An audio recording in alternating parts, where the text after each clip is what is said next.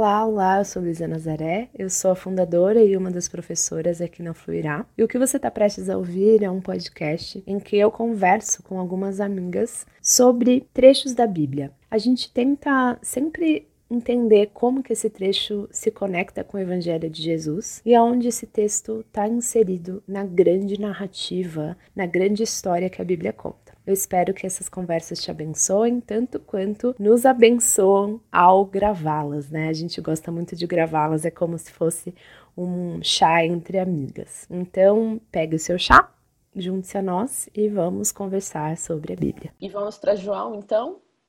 Se, se, Gênesis já rendeu tudo isso, imagina João. Acho que esses, é. essa semana vão ser dois episódios. um só de Gênesis e um só de João. É. Nossa, João que, que mais mexeu com vocês nesses últimos esses últimos dias de João é, de, Jesus relatados por João, né? Eu acho que é, é, uma uhum. ótica muito especial de um de acontecimentos que a gente é, vê relatado, né, dos últimos dias de Jesus e das uhum. orações de Jesus, né? Assim, eu acho que isso é muito especial relatar, ver como Jesus orou nesses últimos momentos, assim. Hum, como ele se derramou, né, diante do Pai e ele, é, o que me encanta muito nesse processo aqui é ele ter consciência do que vai acontecer, do que precisa acontecer, das coisas que ele fala para cumprir a palavra que foi profetizada, né, lá atrás, das coisas que ele é tudo, né, assim, minuciosamente é, calculado, assim, Deus vai cumprir, Deus vai cumprir o propósito dele em mim, eu vou fazer. E ele faz, né? E essa, essa oração dele, assim, acho que é em, é em 17, né? É a oração de Jesus no capítulo 17. Gente, uhum. como é lindo ver, assim, Jesus no, no, no né, indo para a cruz já praticamente, e ele orando, se preocupando com não com com os que ficam, com, com todos. Os que é ainda crerão. Os que ainda crerão, é muito lindo isso, assim, né? Aí eu vou mostra... pegar uma aguinha, tá? Rapidinho. Vão continuando aí. Tá. Eu tô com uma, uma tosse alérgica aqui que não vai passar. Já tá. volto. Mostra muito claramente, né, o quanto Jesus é, veio não só para os judeus, veio, né, para todos, é uma Sim. coisa que aconteceu há tantos anos atrás e a gente já se encontra nesse, nesse lugar, né? Pelos, pelos que ainda crerão. Isso é muito, para mim, muito lindo, assim, muito. Nossa, eu fico. Quando eu leio. É maravilhoso. É, eu fico tentando entender, assim, o sentimento de Jesus, assim, de uma forma tão plena, né? A ponto de saber o que ia acontecer e de, de conseguir orar por tudo isso, né? Uhum. E, e, se comprometer com o processo todo, né? Assim, eu acho que isso é muito Sim. interessante também. Sim, em João 16, quando você disse, né, que ele retoma o que foi da promessa, as coisas que foram se cumprindo nele, é, fala, dá até o exemplo do parto, né, da alegria, é vai ser triste, mas depois a alegria vai superar tudo isso. É. E ele vai falando, e o versículo tão famoso, tão conhecido, né? Fala essas coisas para que tenham paz em mim. No mundo uhum. tereis aflições, mas tenham bom ânimo, eu venci o mundo. E aí é, volta, ó como começa o versículo 33 do capítulo 16. Eu digo essas coisas para que vocês tenham paz em mim. Uhum. Eu fiquei é, ruminando esse, esse trechico há alguns dias, porque uhum. disse o quê? Eu digo estas coisas, tudo isso daqui, Flávia. Eu estou dizendo para que você tenha paz em mim. Não é paz em você mesma, que você respira fundo e ó, agora eu me centrei. Não é paz que as circunstâncias agora estão melhores, sob controle. Não é paz. E aí vem, Eu digo todas essas coisas. Eu sou filho de Deus. Eu vim, vai ter dor, depois a alegria vai sobrepujar essa dor.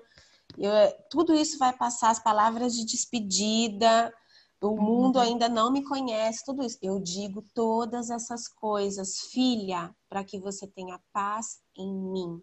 No mundo, você vai ter aflição, mas tenha bom ânimo. Eu venci o mundo. E aí começa a oração sacerdotal, chamada sacerdotal de Jesus, uhum. com esse nível de consciência que a Marina coloca, né? Com essa é, não necessariamente é uma oração em paz, porque logo em seguida Jesus no Getsemane sofrendo, suando sangue, né? Mas é uma oração de consciência e de, de, de aterrissar, assim, né? Jesus está tão tão inteiro colocando, orando pelos discípulos, por aqueles que ainda crerão, para que e vai e volta é um jogo de palavras, uhum, né? Uhum. É, eu, é, Jesus colocando assim, porque eu sou um contigo, Pai, para que eles sejam também um comigo. Para que eles creiam em ti, Senhor, como eu estou em ti. Para que uhum. eles. E é, e é, é sempre isso, esse, esse triângulo, esse círculo, né? Jesus, Deus Pai, nós, os discípulos. Jesus, Deus, Deus Pai, nós, os discípulos. E nesse círculo, Jesus chega é, no trecho em que ele fala: é, Peço que não os tires do mundo, mas que os livre do maligno. Então não é não é uma orfandade. Aqui uhum. Jesus já está falando não não vos deixarei sós, não vos deixarei órfãos, né?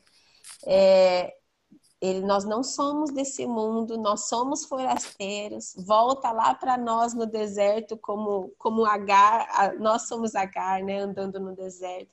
Nós não somos desse mundo, mas nós estamos nele e Jesus só pede: livra, livra do maligno. No mundo a gente vai ter aflição, tenham paz em mim. Então, toda essa oração de Jesus clamando para que nós sejamos um, clamando para que a gente permaneça ligada nele, para que a gente é, seja glorificado com ele, né? Então eu acho que é muito maravilhoso. Para mim é o, meu, é o meu capítulo preferido da Bíblia. Se eu fosse é. escolher um, eu acho que meu capítulo preferido da Bíblia é João 17. Eu gosto muito também desse capítulo e hum. recentemente ele tomou uma outra dimensão para mim quando eu passei a ler é, as falas de Jesus, é, sabendo que o Espírito viria, que o Espírito Santo seria enviado. Uhum. E aí, quando a gente lê, por exemplo, aqui Jesus falando que ele nos dá a sua paz, é porque ele nos dá o seu espírito. Uhum. Né? E, uhum. e a uhum. paz que o mundo é, não pode dar é porque só, de, só Jesus pode nos dar o seu espírito. Uhum. A paz que excede todo entendimento é o Espírito Santo de Jesus que habita em nós e que já venceu, né?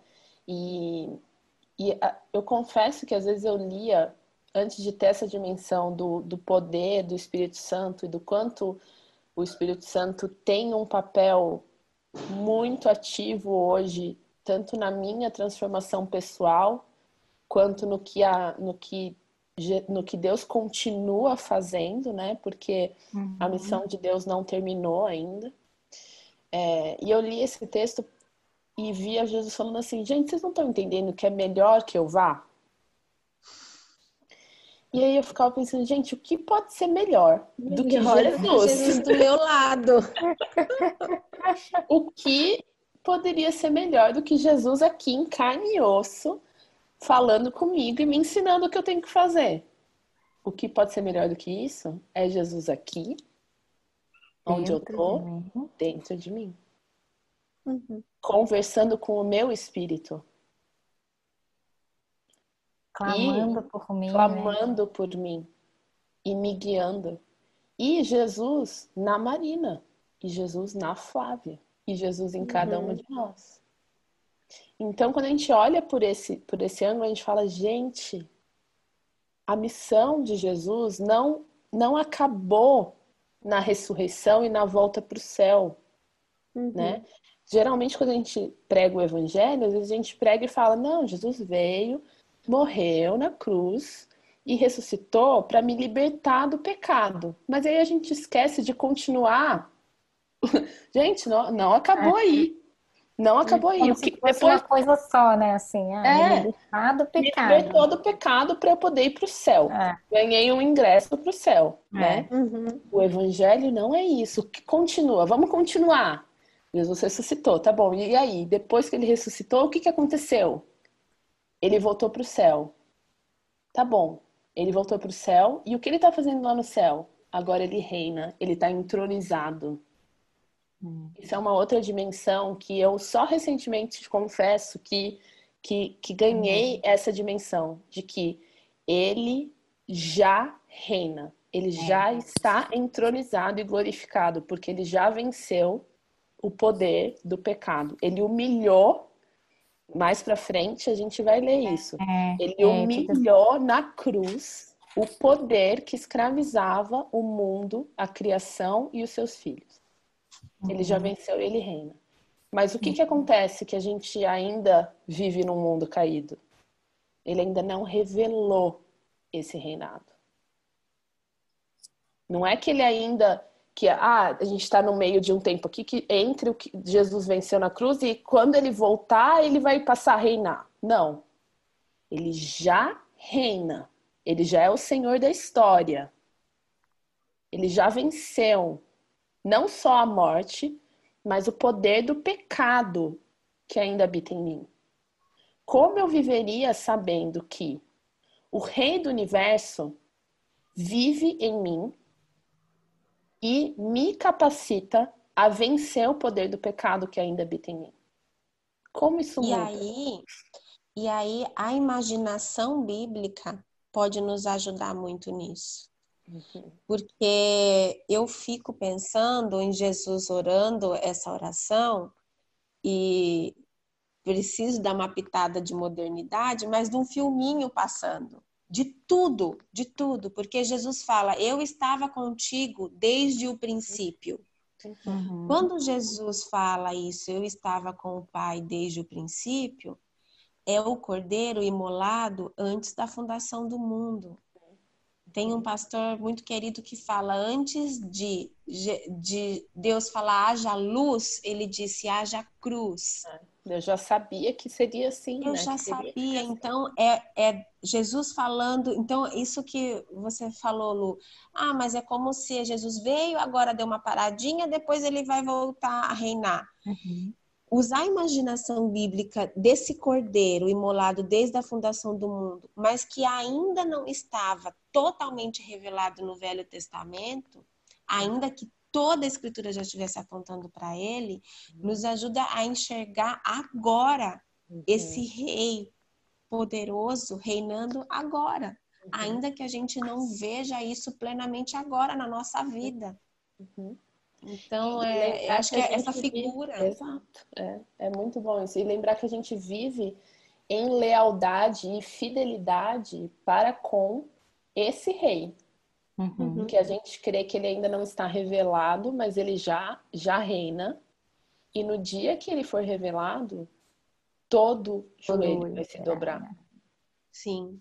Toda, todo mundo tenha admitido e, e rendido a sua vida ao seu reinado ou não, vai se curvar.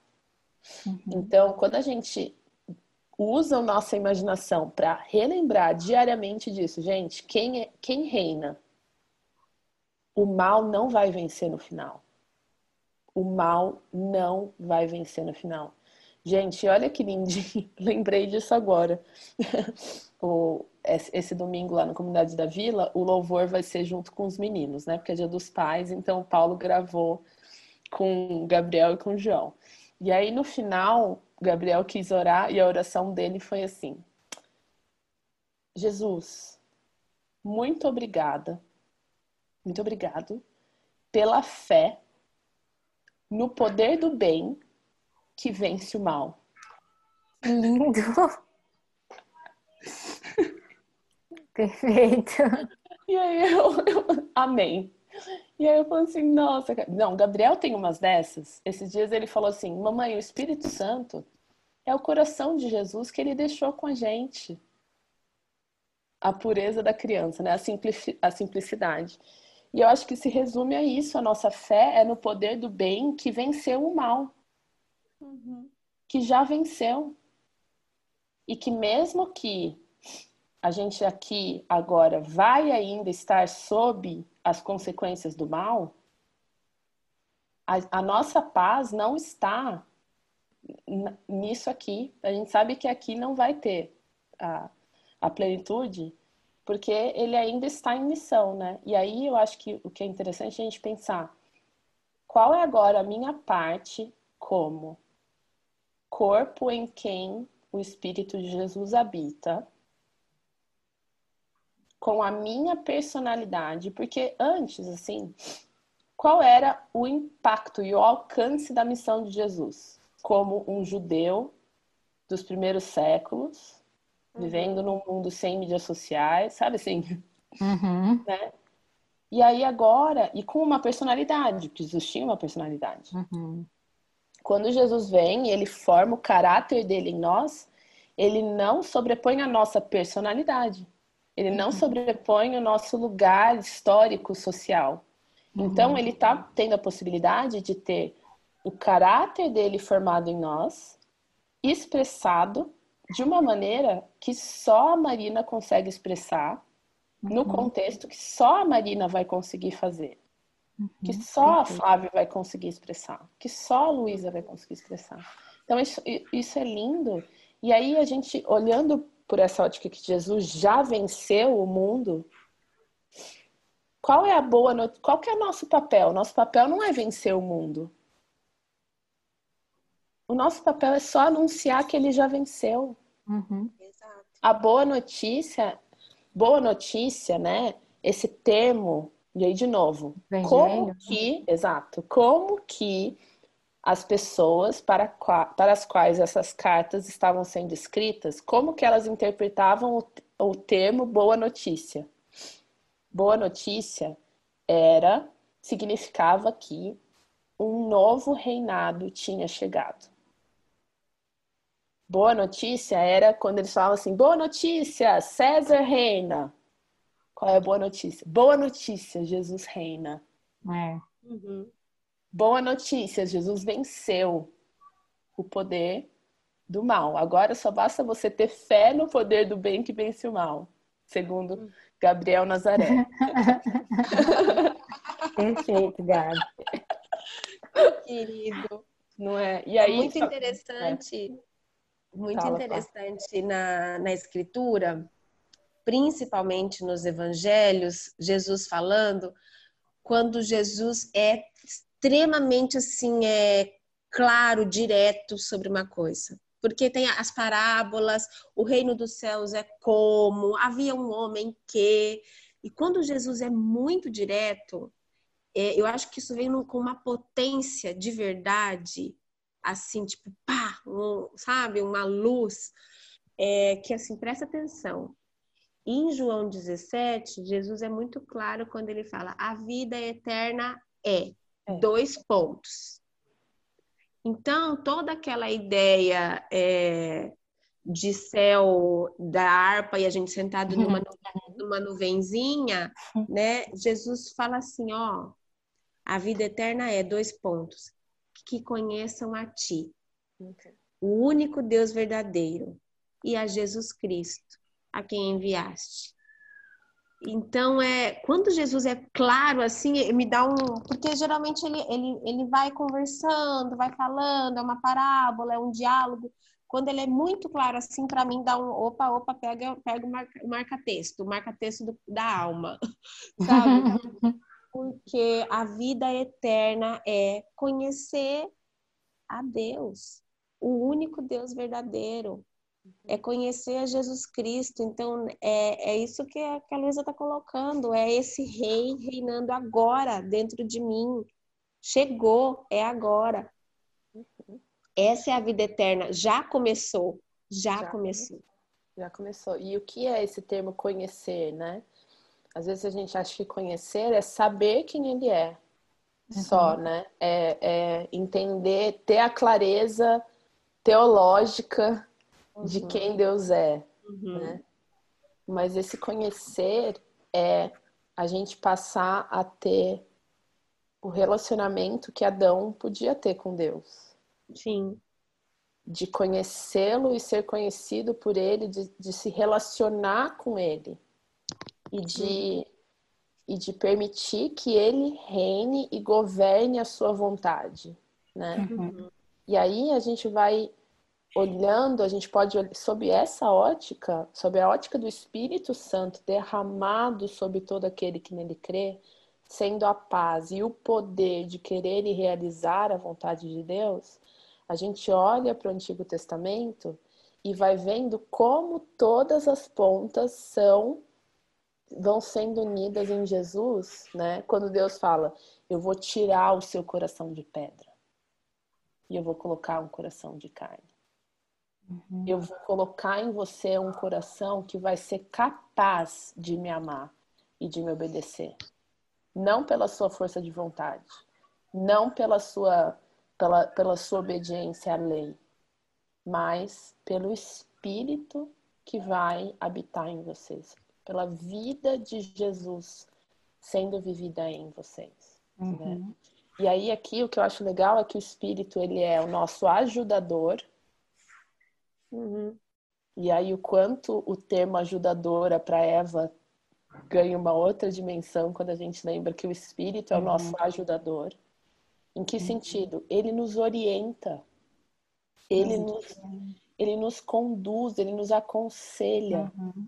ele nos. É, é, ele é a sabedoria, e aí ele é o consolador, e aí dentro uhum. dessa perspectiva de que no mundo tereis aflições, né?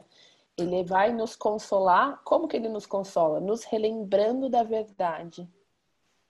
E aí, essa, essa nuance aqui também foi algo que eu ganhei essa semana, desse versículo de que o Espírito convence o mundo do pecado, né? O. Espírito uhum. convence do pecado, da justiça e do, do, do juízo. Uhum. E aí ele continua falando, ele convence o mundo do pecado, ele convence a gente da justiça de Jesus. E ele convence é, o mundo e a gente de que vai ter juízo para o maligno. Uhum. Não é maravilhoso?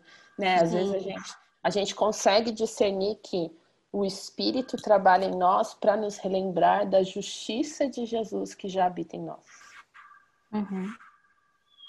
E aí Paulo fala: lembra das coisas do alto. Não fica voltando. Não fica voltando atrás, você já está livre. Saia da porta. Não fica voltando para a escuridão. Vai para a luz, para a justiça que já está presente.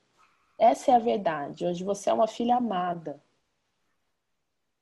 Não, não, não existe mais a, a prisão né? A não ser que você queira se colocar né, sob ela, né? É. Então, acho que isso é muito, para mim, foi muito interessante lembrar que o Espírito está aqui para nos consolar, nos encorajar, nos ajudar e nos revelar a justiça de Jesus, habitando em nós.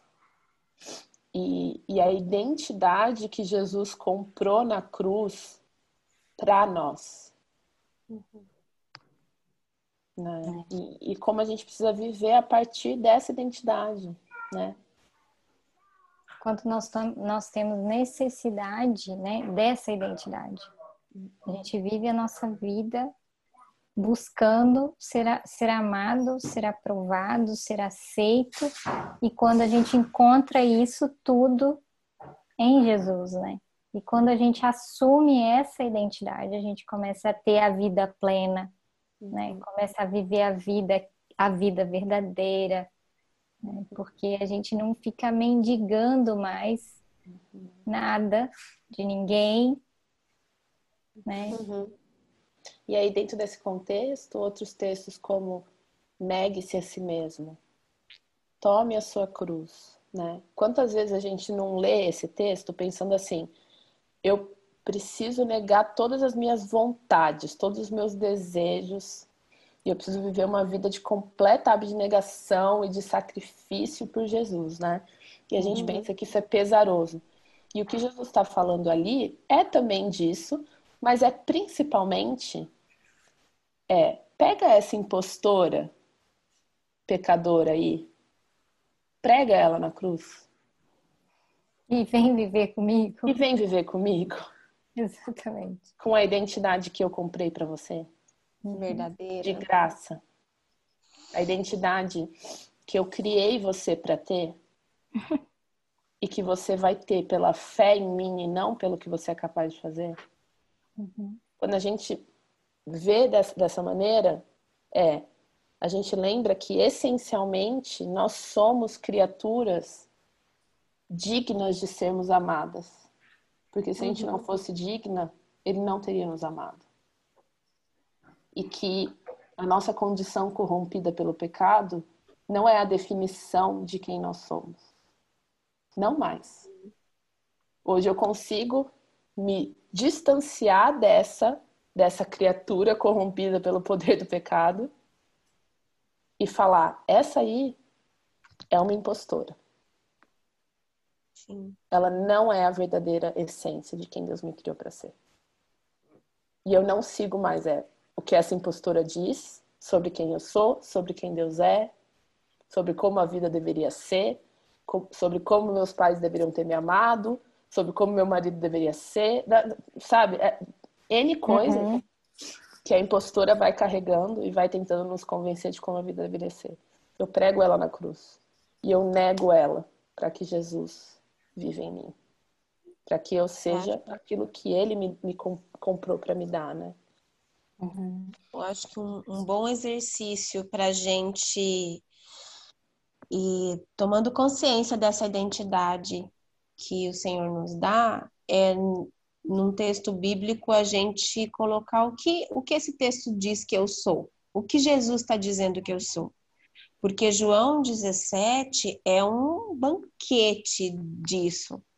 Jesus está dizendo: nós fomos chamados, é, eles me conhecem, então eu, eu conheço Jesus. É, tenha que é, me santifico para que eles sejam santificados. Então Jesus me santifica, Jesus me envia para o mundo, Jesus me pede que o Pai me livre do mal.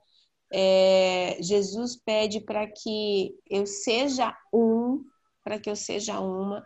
Só aqui em João 17 dá para a gente colocar o que, que o que, que Jesus está orando para que eu seja. O que Jesus ora para que eu seja.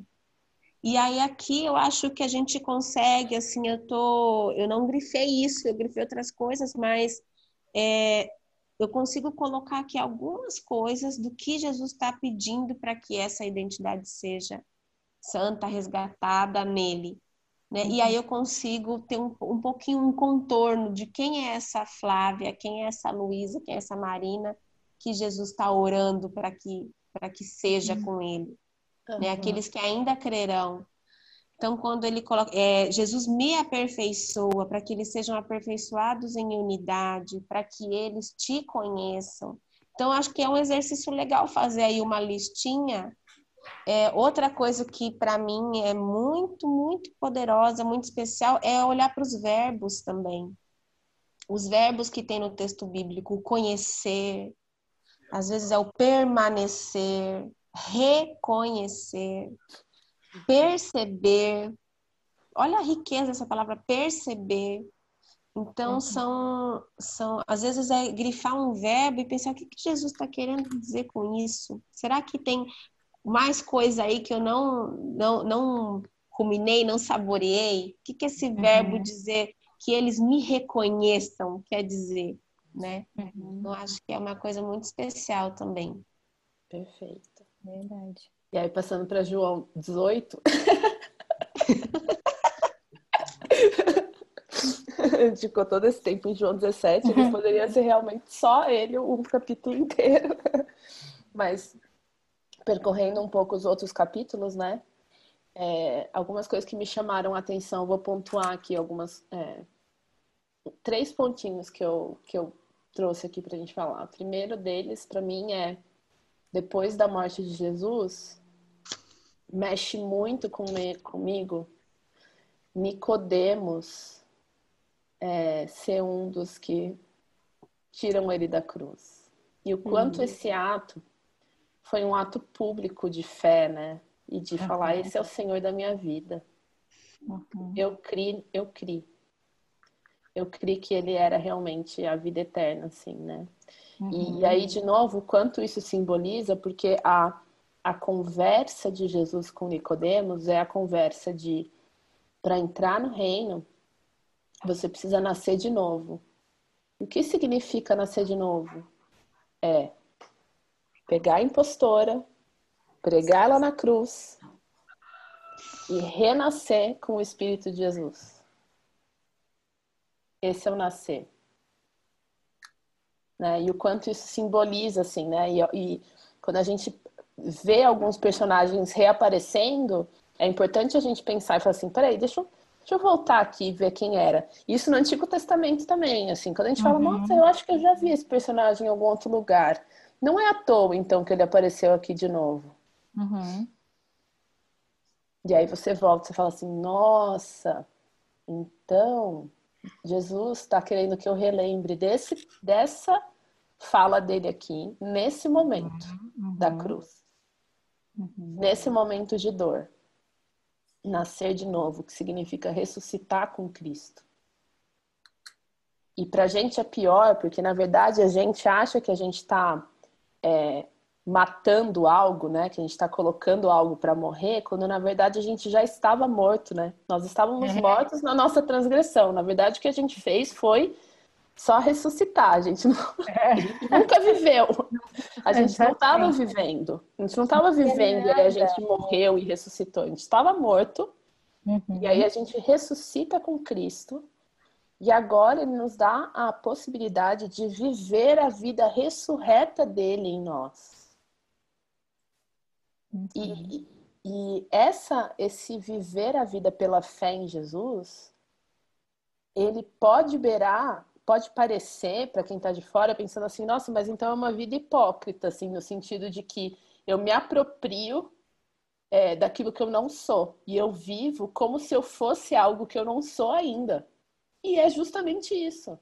É eu pela fé viver hoje como se eu já estivesse santificado em Jesus, como se eu já tivesse ressuscitado e estivesse no céu com Jesus pela fé uhum. de que ele, ele já é isso em mim, mesmo que eu não seja. Uhum. Ele está fazendo, ele está, ele tá, tá, ele tá me transformando. Uhum. É, falar de Nicodemos, falar da negação de Pedro. Uhum. Gente, Pedro enfia o pé na jaca nessa, né, no momento que Jesus mais precisava dele. É, enfim, é isso é Pedro. E olha o que acontece depois, olha para Atos, o Evangelho de Marcos, né? E foi Pedro depois, né? Eu acho que isso é legal é. também, você pensar assim, é. gente, a gente vê é, a, a vida de Pedro no começo, e aí quando, é muito legal a gente ler as últimas cartas dele ali, e você vê uhum. e fala assim, uhum. nossa, não me parece a mesma pessoa. Uhum. Não é mesmo a mesma pessoa. Não é a mesma pessoa. É. E Jesus, ele diz, é muito legal quando ele fala com Pedro sobre a negação.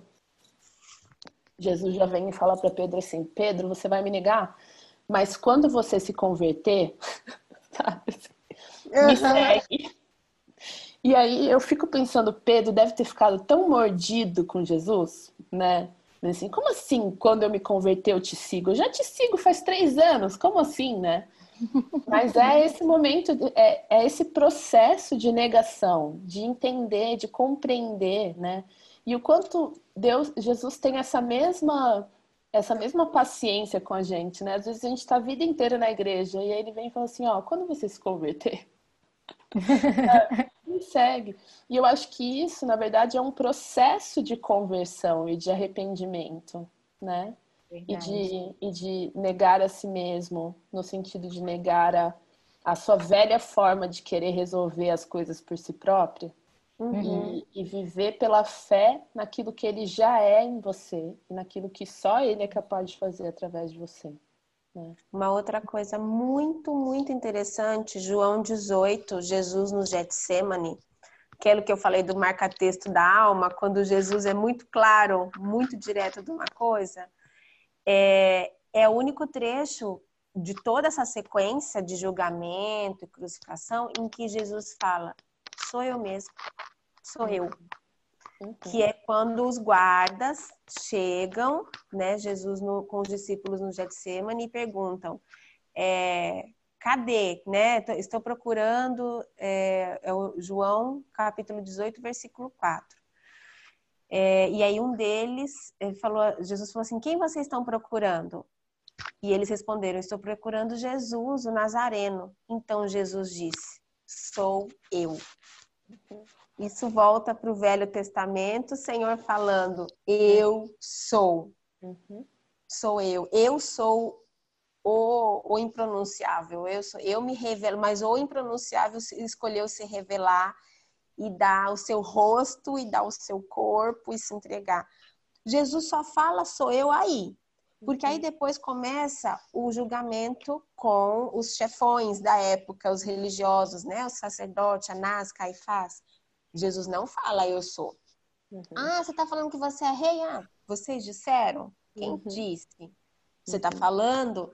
Uhum. Jesus não está fugindo. Ele simplesmente ele não está sendo, ele não tá questionando o julgamento dele. Vocês estão me julgando. Uhum. E aí depois tem toda aquela também, toda aquela aquele conflito que a gente percebe Pilatos pensando esse cara é inocente olha aqui, eu não vou, eu não vou julgar, eu não vou condenar. E os, e os judeus colocando queremos, queremos, crucificam. Jesus também não fala sou eu, eu sou o rei, eu, eu sou. Ele fala, Pilatos, você não teria o poder que você tem se meu pai não tivesse dado. Uhum. E aí Pilatos, perturbado, agoniado, entrega Jesus para os judeus. Mas a única vez que Jesus fala, sou eu, é quando ele fala, pode me levar. A, par, a partir dali ele já, ele já se entregou, né? Ele já, ele já, ali já começa. E aí o que vai ser julgado, o que não vai ser julgado, o que vão dizer ou não vai dizer, pouco importa, porque ele já está sendo entregue. Ele já, já foi uma decisão dele. Uhum. Total. E quanto Pilatos manda escrever a placa, placa, né? Jesus, o rei dos judeus. Quando na verdade deveria ser Jesus o rei de, to de toda a vida, né? Uhum. Mas é um prenúncio de que ele de fato era o rei uhum. que estava sendo uhum. crucificado ali. E o que às vezes a gente é, é, é, difícil às vezes a gente pensar, né? O quanto para aquela aquelas pessoas essa história não cabia dentro do imaginário delas. Por quê? O que os judeus esperavam? Né? O Antigo Testamento todo é uma história que monta um cenário para o imaginário dos judeus criarem a seguinte expectativa: é, o mundo foi criado por um criador e o mundo é bom, se corrompeu do pecado. Ele chamou a gente para ser o povo escolhido, obedecer, seguir as leis dele, ser o povo santo, separado de todos esses outros povinhos aí, corrompidos pelo uhum. pecado, todos menos nós.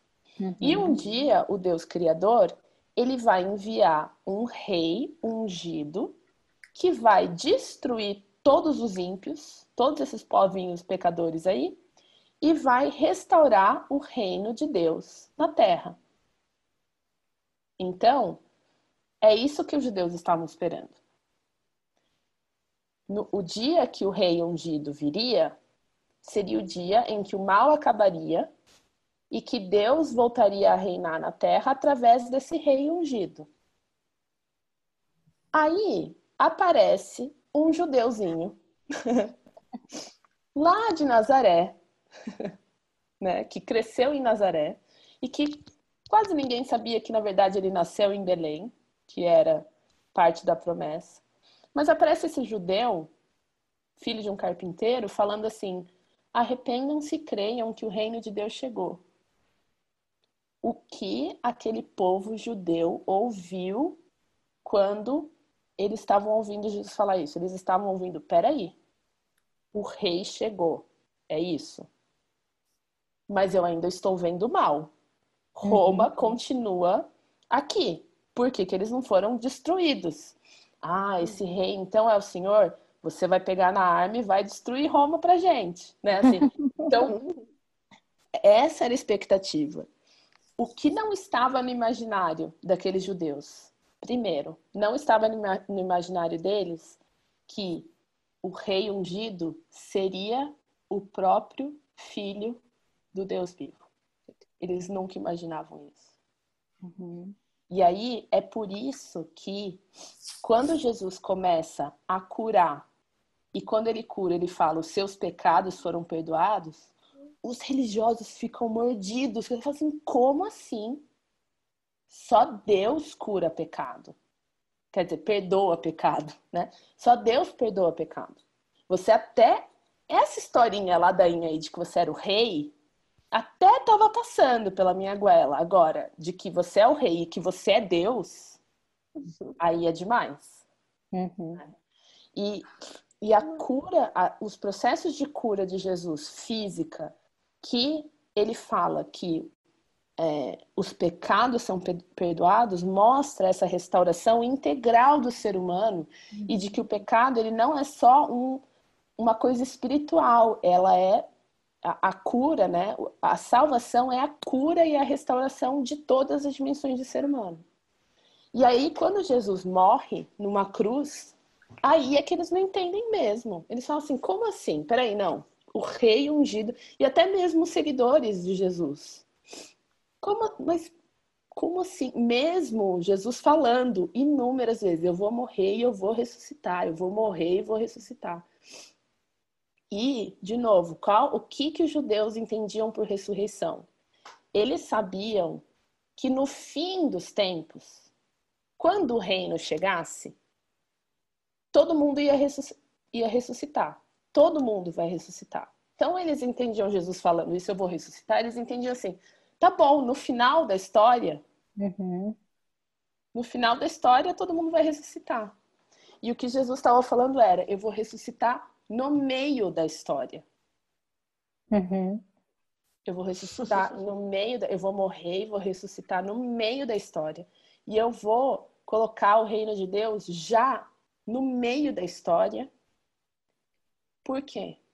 Para que todos os povos possam fazer parte, todas as nações, todas as tribos, todas as raças quando eu revelar o reino para que todos possam fazer parte. E eu acho isso tão magnífico, porque Jesus, o dia que o dia da instalação do reino de Deus, na, na, na, concepção dos judeus, era o dia da justiça de Deus, era o dia do juízo de Deus, era o dia que Deus ia, ia pegar e massacrar esmagar. o maligno, esmagar e acabar com todos os ímpios. E, e eles, na, na, sua pretensão, achavam que eles eram os justos, que iam uhum. herdar a terra, herdar a nova criação, né? E aí Jesus vem e subverte toda essa ideia e fala assim: sabe o que, que é? Eu vim e eu fiz juízo sobre mim mesmo. Uhum. É o dia do Senhor. Uhum. A cruz, quando Jesus fala, é, Pai, me glorifica, a cruz de Jesus é o trono que ele assumiu como o vencedor. Porque ali na cruz ele estava, de uma vez por toda, humilhando o poder do maligno e libertando a criação da maldição do pecado. Sim. Só que ele não fez isso de uma vez por todas para que eu, a Flávia, a Marina, todas nós pudéssemos fazer parte da nova criação. Então, esse momento de agora é um momento em que Jesus já reina e ele tá só esperando ali. Eu fico na minha imaginação, na minha Santa Teresia, imaginando que, que Deus deve ter uma contagem assim de humanos, sabe? Ele deve ser só uhum. o último ser humano nascer. Isso é outro mistério, né? Para que todos tenham a chance de ouvir a boa notícia e, e participar da nova criação comigo, sabe? E aí a gente não olha para a crucificação, né? Porque a gente lê é, sobre a crucificação é, é, tão tão pesado e eu já ouvi tanta gente falar assim, ah, eu não gosto dessa época de Páscoa porque fica aquele Jesus crucificado, aquelas imagens, aquele monte de sangue, aquela coisa, ai, coitadinho de Jesus, tadinho de Jesus. Não é tadinho.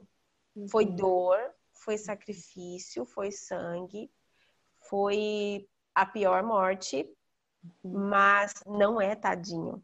Uhum. É o trono, essa perspectiva de que é o trono, de que foi opcional, de que foi voluntário e de que é o dia do Senhor, uhum. é, muda o nosso jeito de ler também. Uhum. É, é o dia que... que... ele venceu, não é o dia que ele foi derrotado, né? Porque às vezes a gente assim, nossa, é, Jesus, a, a, cruz foi. Eu fico imaginando assim o maligno sem saber do plano, né? Assim, porque ele não, uhum. não tinha capacidade.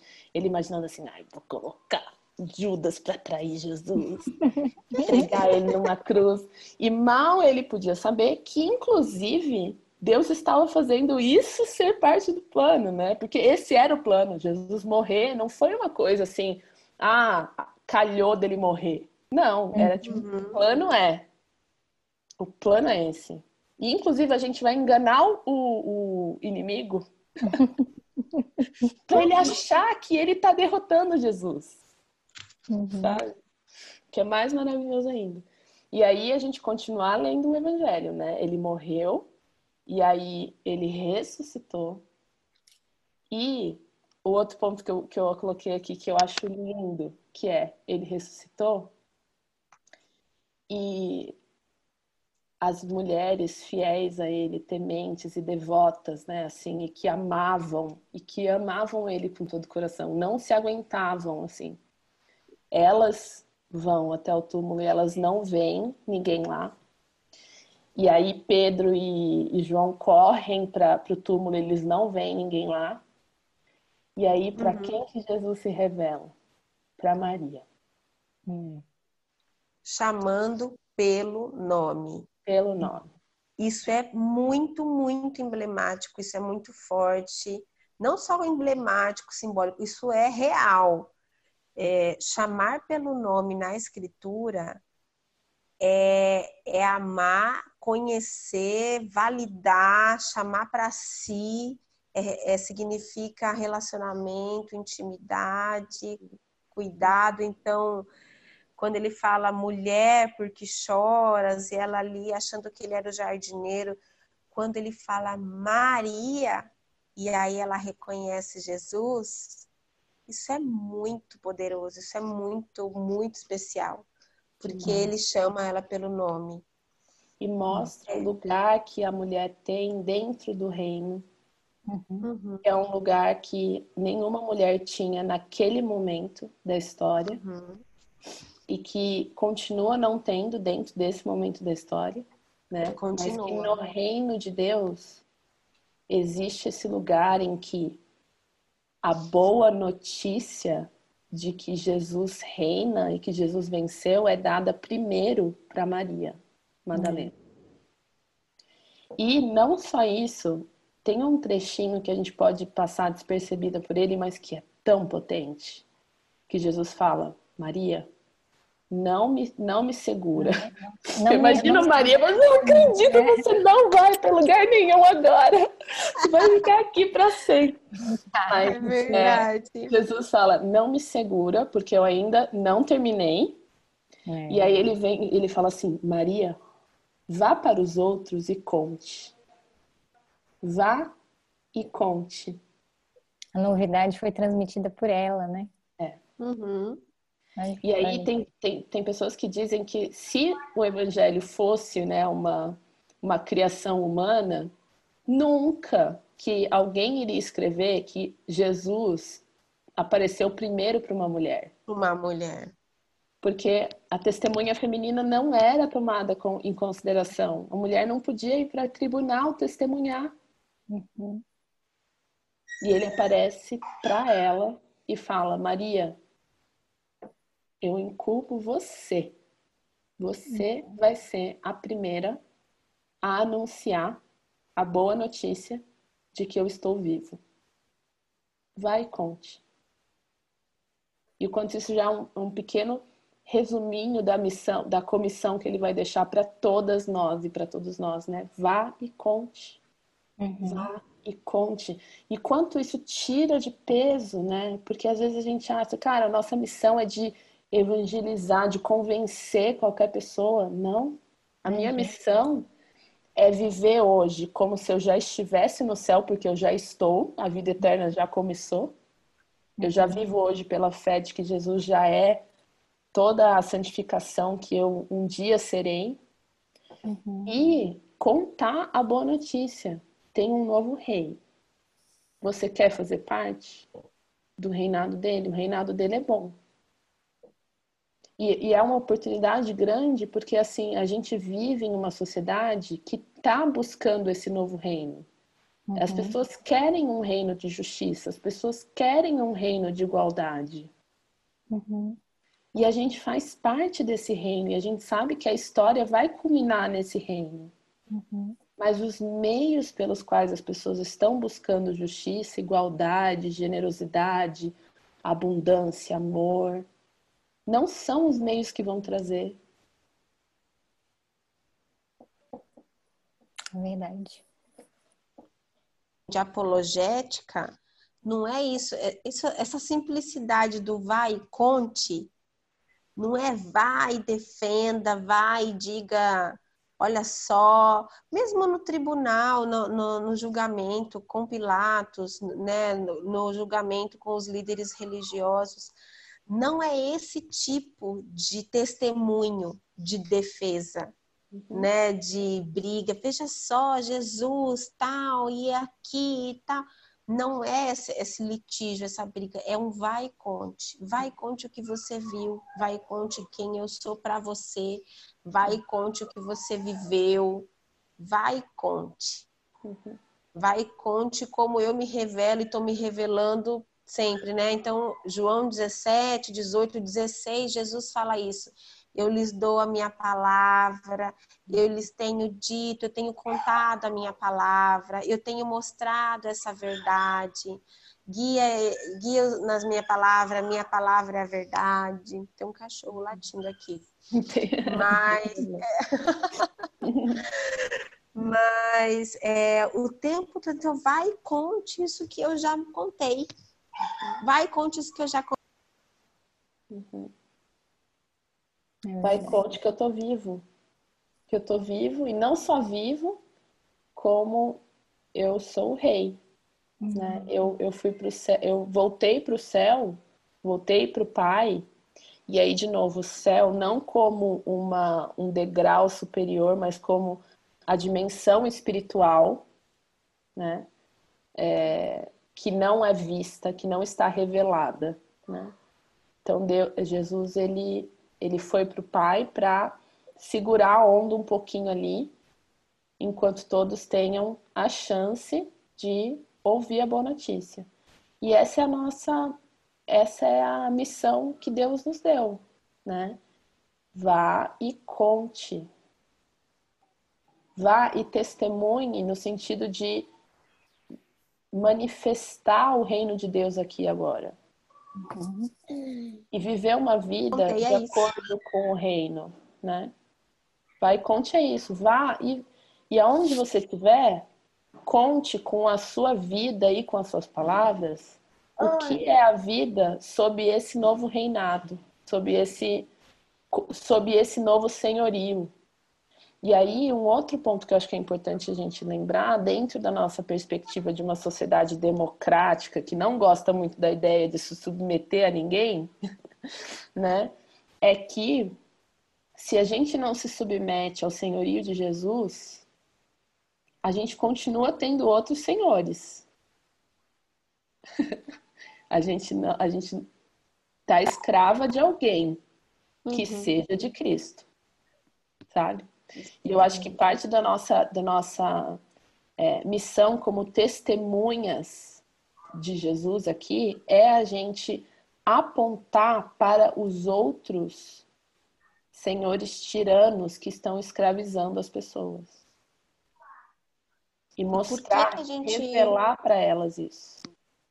E por que, hum. que a gente precisa fazer isso juntas? Uhum. Porque a gente vai escorregar. Uhum. Porque nesse, nesse vai e conte, Jesus está contando, Jesus está se revelando. Uhum. Jesus está ensinando mas vai ter dúvida, como teve de Pedro, vai ter negação, vai ter medo, vai ter é, dor, como teve de Maria, chorando, lamentando, em luto. Vai ter muitos sentimentos, vai ter muito altos e baixos, e a gente precisa fazer isso com ele e juntas. Então, quando Jesus também, é, esses encontros, quando Jesus se revela é, para uma pessoa e depois ele se revela para os discípulos, né? Aparece para os discípulos, aparece para um grupo. Isso também é sinal assim, olha, tá vendo? Flá, Luísa, Marina, eu vou me revelar para vocês e sigam, sigam. Lembre, se a Flávia estiver esquecendo, Luísa, lembra ela aí. Se a Marina estiver esquecendo, Flávia, lembra Marina. Uhum. E assim, vocês vão se encorajando, se lembrando. E é, o exercício nosso de meditar a palavra, meditar nela de dia e de noite, é lembrar quem a gente é e o, e o que, que o Senhor está fazendo, o que, que a gente está esquecendo, o que, que a gente está perdendo, o que, que a gente não viu e percebeu, e de repente o, o nosso companheiro, nosso amigo viu e percebeu. Uhum. Então a gente, eu, e a gente precisa ser lembrado do óbvio. Às vezes, assim, não, não é matéria dada e ok, passa para o próximo módulo. A gente precisa ser lembrada, muitas vezes, eu preciso ser lembrada do óbvio, de coisas uhum. assim que eu já sei, que eu, se, eu, se quiser, eu, eu falo uma hora a respeito, mas isso não está no meu coração. E um dia alguém vai falar para mim, falar, ah, você percebeu isso? Uhum. Lembra disso? Então, Jesus, esse vai e conte, é conte para si, conte para quem está do seu lado, apesar de você mesmo, apesar, porque vai ter, vai, vai ter é, percalço nisso daí. Uhum. Perfeito, perfeito. Essa dimensão comunitária da existência humana, né? Desde o do jardim, Deus já aponta, né? Não é bom que o homem esteja só às vezes a gente acha que isso só diz respeito à, à, à relação homem e mulher, né? Mas isso diz respeito à, à humanidade, né? O, a humanidade não vai co conseguir cumprir a finalidade para a qual eu a criei sozinha. E, e, isso revela a imagem, a imagem de Deus em nós, né? Que é um Deus comunitário. Uhum. É um Deus que não é sozinho, então, por que, que nós acharíamos que a gente que a gente estaria sozinhos, né? Eu acho que essa dimensão comunitária é algo que tem muito poder e que a gente precisa realmente, dentro de uma sociedade individualista, né? É, que tende a querer é, olhar para a vida como é, para onde a minha vida está indo, né? É um desafio e é um testemunho uhum. de uma uma, uma forma diferente de ser humano, você viver uma vida comunitária, uma vida em que o que importa é o todo uhum. e não só a minha existência. O que uhum. importa, não importa se eu estiver bem, se o outro não estiver bem. É, é uma vida difícil aqui agora, em um mundo em que a gente tem aflição.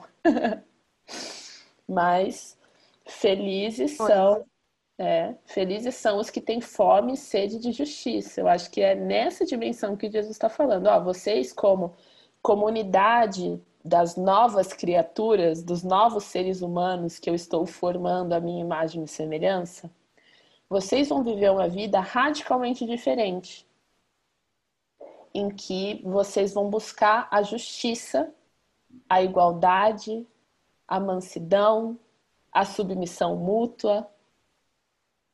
Só que a gente vai fazer isso num mundo que pisoteia pessoas assim. Sim. que crucifica pessoas assim. Burro, né? É. Então, vai ser um mundo de aflição.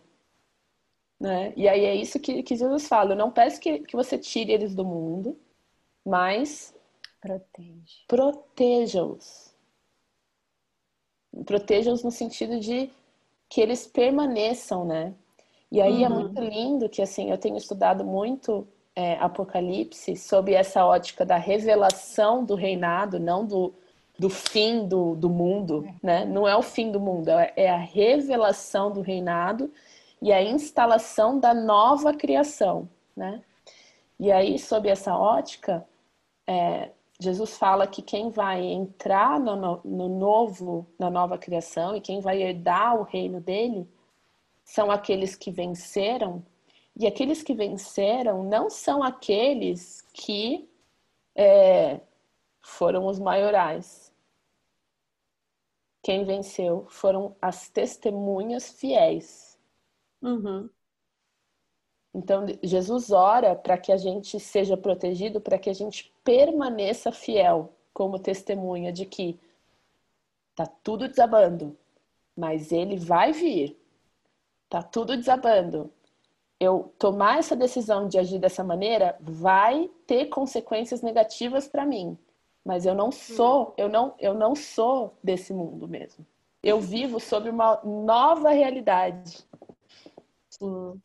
né? Sim. Eu acho que fecha o Evangelho de João é fechado de um jeito tão tão bonito e tão engraçado ao mesmo É tempo, demais, porque é.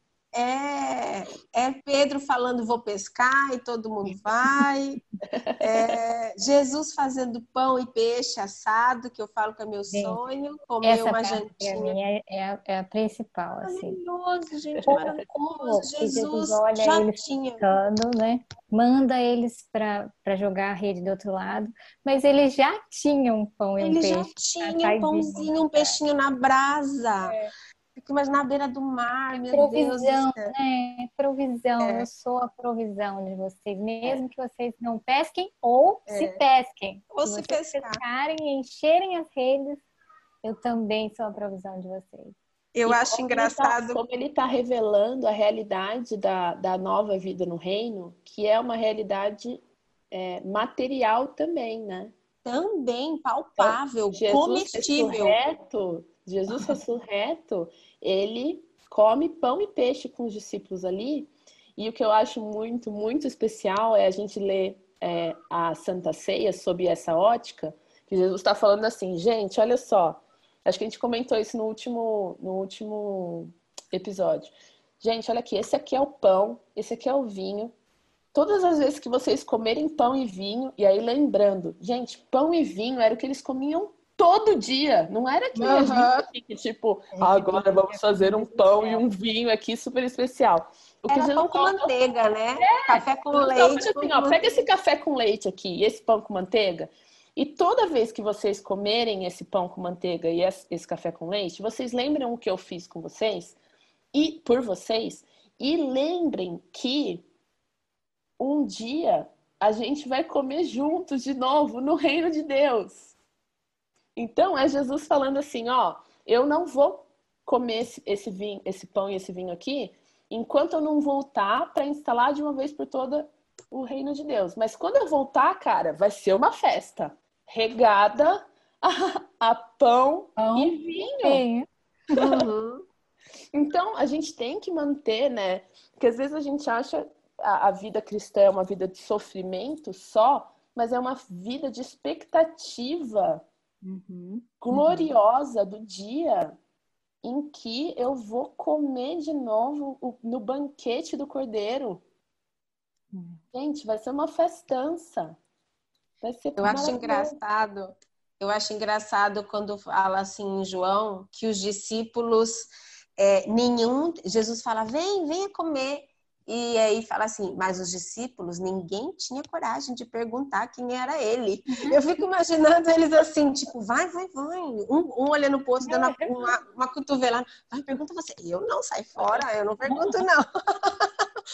E assim, acaba ali, tipo, eles comem e não dá para saber se ali eles perceberam que era Jesus ressurreto. João fecha com, com Jesus interrogando Pedro, falando: Pedro, tu me amas? Aquele, é, e aí o Pedro já tá, já é outro Pedro, né? É. Pedro, tu me amas? É um Pedro ah, amansado. É. é um Pedro amansado, é um Pedro quebrado, quebrantado, né? Que fala assim: Senhor, tu sabes, tu sabes. E aí fala, fica assim: é, é eu te filéu, né? É. O é. Senhor sabe, o Senhor sabe que eu gosto do Senhor. Então apacenta é. as minhas ovelhas, né? Então assim, reconhecendo a sua limitação, reconhecendo a sua humanidade, sua dependência de Jesus Cristo, é esse Pedro que, que Deus que Deus, Jesus Cristo envia para cuidar das suas ovelhas, né? Uhum. E o que eu acho lindo, fazendo gancho na dimensão comunitária, né, da, da caminhada com Cristo e, com, e, e da, da intenção que Deus tinha para, com, para o ser humano, né, é o quanto é, a nossa fé em Jesus precisa ser expressa em amor pelo próximo, né? Sim. Não faz sentido, e, né? Se não é, for. A nossa forma de amar a Jesus é amando o próximo. Uhum. Jesus fala, ó, quando você vê alguém com fome, sou eu.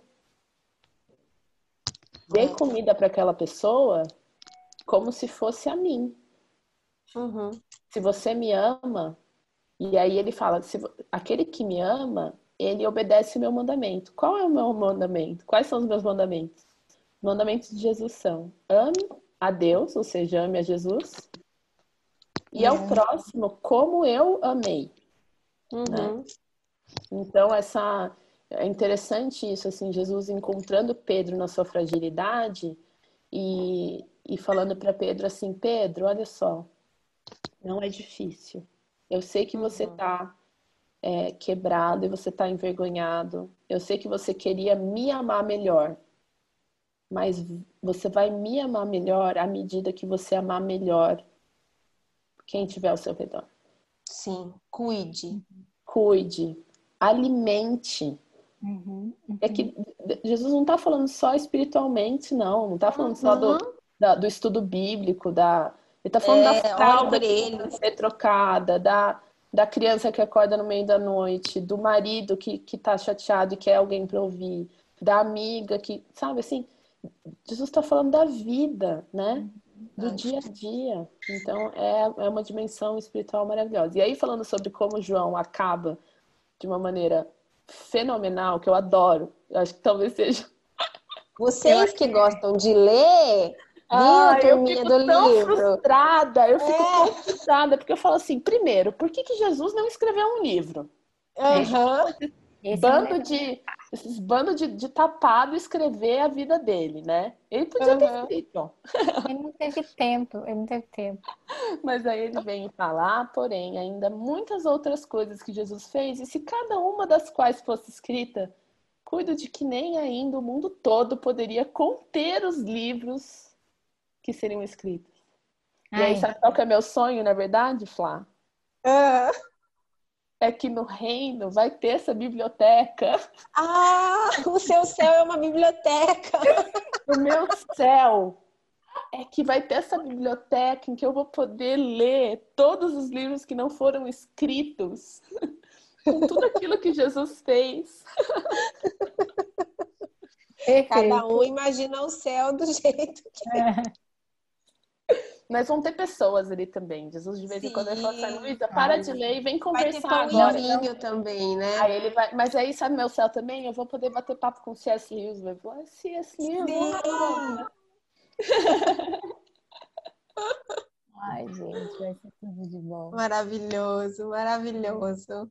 Que a gente percorra os nossos dias com essa expectativa, com essa verdade é, cativando a nossa imaginação, os nossos pensamentos, os nossos afetos, e que a presença de Deus e do Espírito Santo é, aqui, agora, nos mínimos detalhes do dia, façam com que a nossa vida seja uma vida vivida no reino de Deus em meio a um mundo cheio de aflições, sem perder a esperança, sem perder a paz, sem perder a alegria.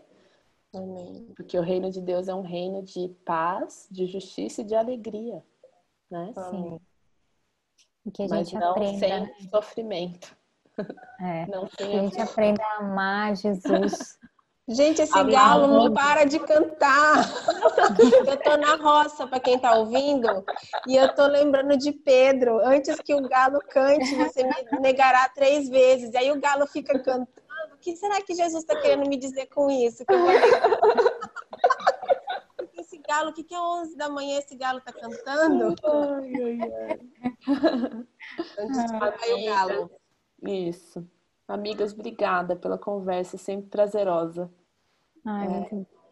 Até a próxima. Tá? Deus é muito bom comigo de ter dado vocês Ah, e de ter colocado esse projeto no nosso coração, né? O projeto dele no nosso coração. dele. né? Que frutifique e que, se não servir para mais ninguém, já está servindo para gente, né? É. É, com Não é certeza. mesmo? Amém. Com certeza. Um beijo Amém. grande, meninas. Obrigada. Grande para vocês também. Até a próxima semana. Até. Cuidar da, cuidar da, da comida das crianças agora. Nossa, aqui já, o bicho já tá Tá pegando. transformando. Ai, gente, obrigada, viu? Hoje foi meio tumultuado aqui, mas Ah, tá não bom. tem problema. Foi muito bom te ver, Flá. Muito, Muito Você bom. já tá, você já tá, já tá convocada, tá? Oficialmente. É. Tava falando. Cadê a, a placa aí? Ela tá travando. Deve É. ser alguma ligação chegando lá para ela. É. A gente vai se falando então, tá bom, meninas? Então tá bom. Beijo, beijo, Lu. Desculpa aí qualquer coisa. Imagina. Eu também, tô aprendendo. Oi. Falei que você já, já tá mais que convocada, porque daqui a pouco tem licença maternidade. Ela travou. Travou de novo. Peraí, deixa ela voltar pra gente ver a reação. Lá! Você tá falando? Lu? Cantei. Tem que porque os episódios agora pra frente ficam mais tumultuados, né? Então, É isso aí, a gente já tá prevendo já. é. Ai, muito bom compartilhar a vida com vocês. Muito bom também, meninas. Deus abençoe vocês, viu? Da cabeça até o dedinho do pé, como o Até Flávia de dizer. É, Vai saber, né? Fora que eu vou ter que ir porque meu pai tá me esperando ah, e as crianças devem estar lá no almoço. O Gu tá com as crianças desde sete da manhã, deve estar loucão lá. Vai lá, eu também vou assumir o Beijo turno aqui, também. o turno da Tá tarde. bom? Tá bom. Tchau, gente. Beijo. Tchau. Tchau.